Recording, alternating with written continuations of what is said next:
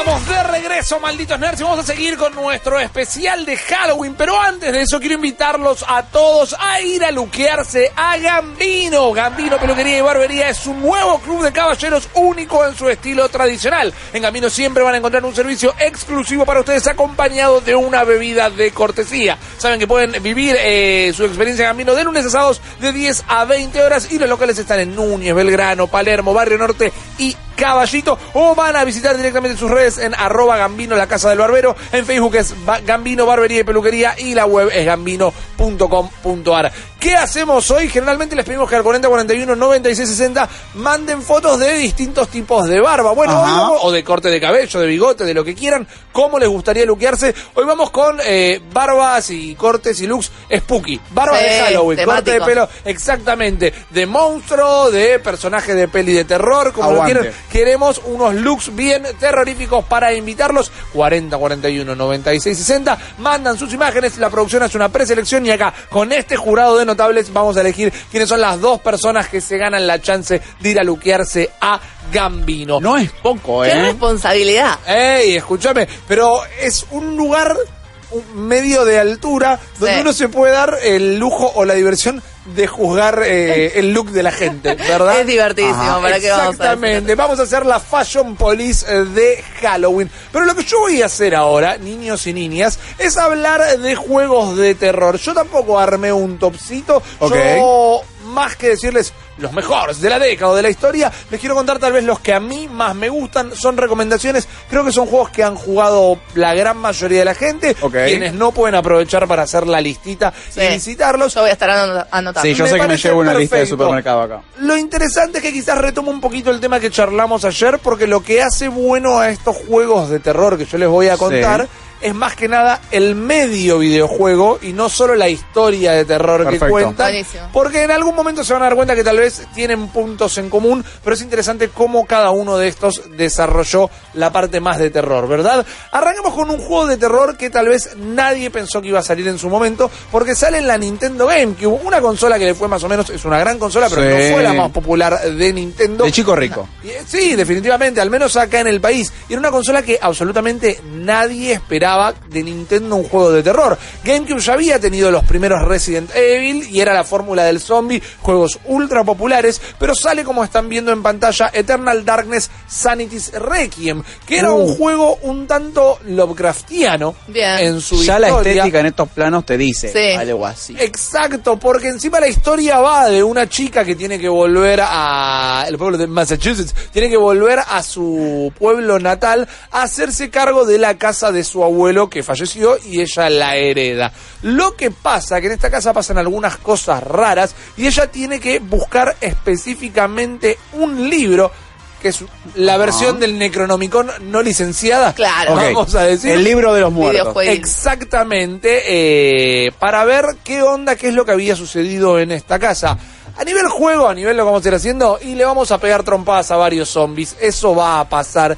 Sin embargo, la parte del terror no estaba en este libro misterioso Ajá. que eh, alteraba la psiquis de la gente y que de repente nos teletransportaba a otras eras, porque era un libro que viene Ah, bueno. desde los momentos de la antigua Roma y desde ahí como que se fue manteniendo, conservando. Era un libro hecho con piel y huesos humanos. Acá con los viajes en el tiempo me reganaste. ¿eh? Bueno, fantástico, porque te va a gustar por ahí y quizás te guste más. Es algo que no es un spoiler para nada. Uno diría, cuando lo contás pierde el chiste, pero cuando lo vivís o cuando lo vivimos Sí. en las eras de la GameCube, era Sí. completamente novedoso. Lo jugaste en esa época vos. Exacto. El juego era un thriller psicológico y lo que te hacía era molestarte todo el tiempo con que de repente se bugueaba el juego o se empezaba a glitchar la pantalla. ¿Ah, sí? O de repente te apareció un cartel que te decía borrando la memory card. No, mentira. Y era todo el juego Parte de eso, jugando claro. con vos, molestándote. Te dejaba de funcionar el control. Cambiaban las cosas de lugar en la pantalla. Ah, me Esto encanta. no era que tenías una copia pirata vos. No, no, no era. A, a veces los Estamos juegos. chequeando. Exacto, cuando los juegos. eh, lo- las protecciones antipiratería hacen que no te funcionen algunas cosas. Me acuerdo de era- Digimon World, perdón, es otro tema. Ahí ese. está. ¿Te acordás cuál era el- la protección del. Sí, cuando ibas a la casa de Ogremón, Ajá. es- que estaba guardado Por Dios, sí. por los dos Agumon, no te dejaban pasar. Ah, ok, bueno. En el- Ahora ayer Rippy dijo que no quería que nombres a Digimon y vos venís y Yo voy a nombrás a, hacer- Digimon de cada vez que vuelta. aparezca en Sos este, tremendo. después de esa frase, cada vez que Sí. aparezca en este programa voy a tirar una referencia Yo a te Digimon. voy a decir Cuánta esto, maldad. Ana. Lucas es un gran talento, lo que no lo hace para nada un buen invitado. Son dos cosas completamente distintas.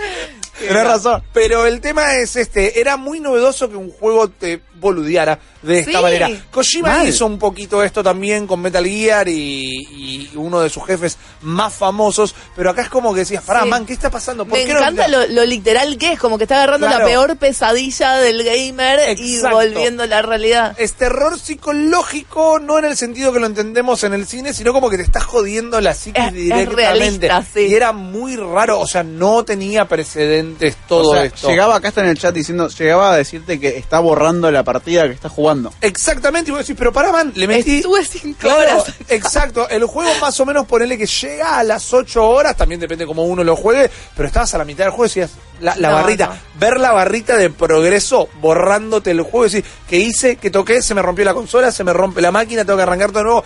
Era Es fantástico, brillante. era muy, muy novedoso en esa época y es un título que tal vez su historia no es la más loca de todos, pero complementada con esta mecánica era Sí. un deleite. Nos vamos para el terror japonés. El cine de terror japonés es bastante sí. particular. Sí. Eh, estamos tal vez demasiado acostumbrados a lo que es los ritmos, las métricas, todo lo que hace al cine de terror norteamericano. Y por eso cuando ves una peli de terror japonesa, te puedes llegar a asustar, pero creo que estás más tiempo confundido que Sí. asustado. Sí. Porque el terror es algo, como el humor, eh, muy atado a lo cultural. Sí. Entonces, lo que asusta del otro lado del mundo no es No es lo necesariamente lo, que nos no. asusta a Tuvimos nosotros. una moda Eh, de terror nipón, Ringu, digamos. de Grudge. Sí, y eh, de remakes. Sí, y de remakes, exactamente. Bueno, eh, de Grudge, ¿cómo le, de Grudge, ¿cómo era acá?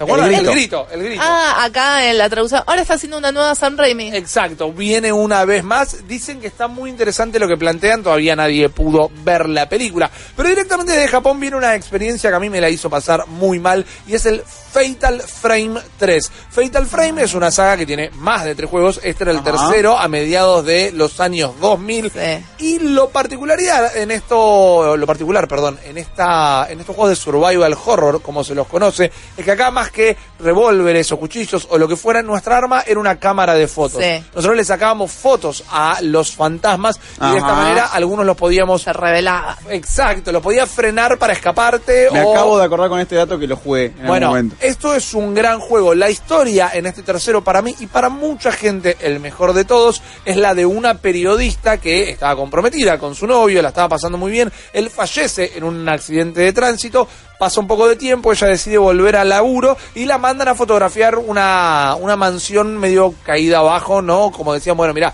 esta casa es medio rara, vayan a sacar fotos. Y luego de que ella hace ese laburo, todas las noches cuando se va a dormir, se despertaba en sueños en esa mansión y la tenía Ajá. que ir recorriendo. Se encontraba siempre con el mismo fantasma que cuando la tocaba le dejaba como marcado un moretón y cuando ella se despertaba tenía, tenía. ese moretón en la vida real. El tema, lo copado de esta historia, que es bastante tradicional en lo que termina siendo el argumento. Mm. Esta mina que se encontraba y que la tocaba era una antigua diosa de los tatuajes, de una tribu ahí que se encargaba de... Era algo como tribal Sí. y buena onda lo de hacer los tatuajes en su poblado, pero un día le asesinaron a su hijo adelante de ella Oh. y se volvió Ah. loca y es el fantasma, Fantasma resentido. vengativo, claro. La llorona, Sí. digamos, la llorona Claro. japonesa. Pero desde el lado de las mecánicas de juego, no solo esto de tener que sacarle foto y tener que enganchar el momento para sacarle Claro. foto, porque si no encuadrabas bien no le hacías tal vez el daño necesario para, para Era un poco hinchabola todo. Era, eh, y con un control de Play 2 era difícil también hacerlo. Pero lo interesante es que cada noche despertábamos o eh, aparecíamos en la mansión siempre en el mismo lugar y siempre para ir avanzando sobre los niveles teníamos que recorrer lo que habíamos recorrido la noche anterior. Ay, no te fiaca. Y era, hay una fiaca, hay definitivamente una fiaca, e inclusive el final real del juego te aparece cuando lo jugás dos veces. Tenés Ah. un final la primera vuelta, Sí. pero el final real aparece en el segundo playthrough. Pero el tema es que esto de tener que volver a repasar Sí. todo te genera un disconfort, un loop medio Sí. raro, medio una cosa del día de la marmota terrorífica. Mal. Pero no había detalles que te perdías como diciendo, bueno, vale la pena volver a jugarlo porque vi esto que antes no y es otra experiencia o era Pequeñeces. Pequeñeces que a mí, a mi experiencia como jugador, no valen la pena. Claro. Pero es algo muy de, del gamer japonés también. El, el valor de rejugabilidad siempre ayuda a que un juego se venda más. Pero además, esto de pegarle distintas vueltas. Miren Sí. los Resident Evil. En los Resident Evil, a medida que le ibas pegando distintas vueltas, ibas distrabando para la próxima vuelta otras armas, otros trajes. Son mimos, son detalles, pero Sí. está metido en la cultura de lo que es el juego en sí. Y otra cosa que estaba muy copado con esto es que cuando vos despertabas en la vida real, estabas en el departamento de esta periodista y no Ajá. podías hacer más que recorrer el departamento. Ibas al baño, te mirabas en el espejo, ibas a la cocina, quizás había una animación que se tomaba un café, no mucho más. Claro. Pero a medida que avanzabas y mientras más veces ibas en sueños a la casa, empezabas a ver cosas raras cuando Ah. estabas despierta. Era algo muy copado en Ah, bueno. clave de Ringu, eh, o de Ring acá, la llamada, y en clave de The Grudge, pero con la experiencia de uno jugándolo en primera persona. Eso estaba muy copado, realmente. Ahora uno que pueden jugar todos en cualquier momento. Ahora está Diga. disponible en Steam, pero hasta no hace muy poco te lo tenías que bajar de alguna página medio non santa o te lo pasaban en un disquete, que eso ya sumaba la experiencia. Me encanta un vos sí, toque. sí, se le acaban de caer tres sotas. Mal, un disquete, nada más el juego que puede ser en un disquete. Claro, exactamente. Imagínate lo que pesa. Juegazos igual. Mal, Sí. obvio. I'm Scared o Estoy Asustado es un juego independiente hecho con muchísima simpleza. Es un título que eh, te, lo, te llevaba por mail, se lo empezó a pasar la gente, así se popularizó. Y estás recorriendo una casa y de vez en cuando se te aparece esta figura, esta cara blanca que te habla y te dice, te, te va siguiendo, te pide ayuda, y muy en clave de Eternal Darkness, lo que hace es de repente el juego se te crashaba y Sí. te iba al escritorio de la compu y bueno, decías, uy, qué cagada, bueno, es un juego medio independiente, medio raro, lo cargabas de nuevo, seguías jugando tranquilamente, al rato se te volvía a crashar, pero de repente tenías un icono en el escritorio que vos no, lo tenías. miedo. Y de repente te aparecían archivos TXT y cuando los abrías te tenían textos que te decían, bueno, volví a abrir el juego, volví ¿Qué? a sudar. No, alto miedo. Alto miedo, alto. ¿Sabes bueno. te paso una, una fragmentada de disco después de esto? pleno. Jugaba un poquito con eso del virus, sobre todo si alguien te lo había pasado, si te lo habías descargado de una página un- medio de rara. una página Es que ya cuando dijiste la cuestión de los mails, qué sé yo, me sonó como re spam, ¿no? Aparte Claro. el título, todo, I'm scared. Exactamente. Ahora tiene una versión, o sea, el juego se hizo muy popular, un poquitito de culto, tiene una versión en Steam, es un poco extendida, no la jugué para ser sincero, pero el concepto que me parece fantástico de este juego es que en la típica historia del fantasma en la casa embrujada, bueno, tu compu de repente era la casa Está embrujada, embrujada. Claro. No lo y, puedo creer. y entonces es un concepto dentro de los juegos de terror muy, muy copado. Sí. Duraba 20 minutos la versión original. Es algo que lo haces una pasada. Pero esa sensación de, "U- uy, qué cagada, se me titó el juego. Y de repente dices, che, ¿qué es ese icono? Sí. Yo no lo tuve. Aparte Es- lo terminaste de jugar y no te libraste del juego. O sea, es como que te Exacto, queda esa. eh. Exactamente. Esa es Tremendo. una gran manera. Es más pesadillejo que el primero que contaste. No, pero me Exacto. gustaron estos dos ejemplos, que te va real a- al miedo, Sí. al, a- al miedo base. Claro, al el miedo básico de de la este lado de la pantalla, sí. Exacto, te saca del juego. No es el miedo de, uy, va a haber un jumpscare que No, tiene No, claramente. y además, la, la inteligencia con la que juega, estamos hablando de 4 píxeles, Exacto, y la simpleza de ese susto. archivos TXT. fondo blanco, algo que entiendo como una cara, que en el terror, eh, desde la psicología, funciona un poco esto de cosas que uno identifica pero Sí. no logra identificar del todo y eso genera el miedo. Medio test de error ya acá, ¿viste? como la manchita y vos interpretás lo que quieras. I'm scared. I'm Scared todo junto, I'm Scared todo I'm junto. Scared, Eh, lo pueden buscar en Steam o pueden seguir buscando la versión gratuita que yo no jugué la otra, pero recomiendo de última arrancar con, con la de 2016 que era la original Claro. porque me parece que es la experiencia más pura. Además, 20 minutos lo haces. No, Ah. obvio, pero... Lo mismo que un capítulo de Claro, exacto, pero a los 15 minutos ya no sabes si querés seguir jugando, Claro. no sabes qué hacerlo, eh, es muy, muy No, me pondría muy interesante. ansioso con este juego. Sí. Es Pero muy. hermoso. Es la idea. Exacto. El próximo juego que les traigo es una experiencia muy linda también. Podríamos decir que es similar, pero no en sus mecánicas, sino en su historia. Anatomy es un juego independiente desarrollado por una sola persona. eh, ¡Ay, la lo, lo ubicaste. Está desarrollado por una chica que hace juegos eh, de terror y es muy copado como le pega la vuelta al concepto de la casa embrujada, porque lo que nos terminamos medio como enterando es que, o, o dando cuenta, y esto es parte de la mecánica, no solo de la historia, no sería un spoiler, tenemos que ir escuchando audios y demás casi todo el miedo, casi todo el terror pasa por la calidad de los audios, cómo está hecho la locución, cómo está grabado, cómo se te cuenta la historia. Y medio que, más allá de que la casa tenga un fantasma, la casa es el personaje del mal en sí y eso te lo vas a dar a, te lo vas a dar cuenta a medida que la vas recorriendo. Este se los dejo así de cortito porque definitivamente es una experiencia para tener en primera persona. Busquen Anatomy. Me Creo que es mi peor experiencia con un juego. ¿Sí? Ok, mira. Ah, Sí. heavy, fuertes declaraciones. Sí, me puso muy mal. Me hiciste acordar de la película de nuestro amigo Totoro, Ajá. de Crimson Peak, Exacto. que justamente Claro. la casa era Exacto. como el personaje. Bueno, y un poquito, bueno, ya vamos a, a reco- la hemos recomendado un montón de veces, perdón, pero eh, Hill House, la mansión Claro. Hill House, Va por ahí que también. la casa también tenía algo, era muy copado. Voy con los últimos dos cortitos y al P, triples A que deben haber jugado en algún momento. Until Dawn es Oh. una experiencia interactiva, como lo era Heavy Rain, por ejemplo, un juego donde nosotros vamos a ir eligiendo qué queremos que cada personaje haga, con quién hable, con qué interactúa. Es directamente una película interactiva. Es una película interactiva, lo tenés, tenés al joystick al lado y de repente, ¡uy, hay que decir! Exactamente. Pa, pa, pam. Una película para un juego, perdón, para lo que llamamos también backseat gamer, que es bueno, uno juega y puede haber un montón al lado mirando Claro. directamente, Debatiendo. ¿Qué se ayudándote. hace? Exacto. Está Rami Malek como uno de los personajes. Ah. Hay grandes talentos que han hecho la captura eh, para los personajes. Es Rejugable. nuevo. No, es muy, muy Eh, nuevo. Quiero decir 2017, si no me equivoco. Si no fue 2017, fue 2016. Gozó de una gran popularidad un año después, dos años después, cuando lo lanzaron gratis Exactamente. en PlayStation. Estuvo en PlayStation Plus. Sí, sí, sí. Eh, lo habré jugado siete, ocho, nueve veces. Es que también toda la pluralidad de opciones te permite apuntar. Rejugable. No sé, ¿cuántos finales hay? ¿Lo No han sé, hecho em, tirado No sé en particular. Sí, el número debe saber. Debe Yo estar no lo ahí, seguro en lo van a tirar acá. Pero, por Dios. es eh, un elige tu no, propia no, aventura. no, no, exacto. muy Y es que además, no sé si a todo el mundo le pasó esto, pero un asado en lo de la familia Mason era mucho más seguro que estos pibes siendo jugados por Lucas. Porque Uh. lo que hacía los, los mataba. Bueno, a, a- Rami Malek lo habría matado Lo hacías de a propósito, 70 veces decí la verdad, tomaba malas decisiones no, para que el realmente juego quería sea que salven- se salven todos. Y veía eh, en YouTube gente que, ah, los hice eh, sobrevivir a todos durante toda la noche. Yo llegué al final del juego con el 90% del grupo intacto. ¿En y serio? En el, pero en la final del juego se me fueron, los fui despachando a todos.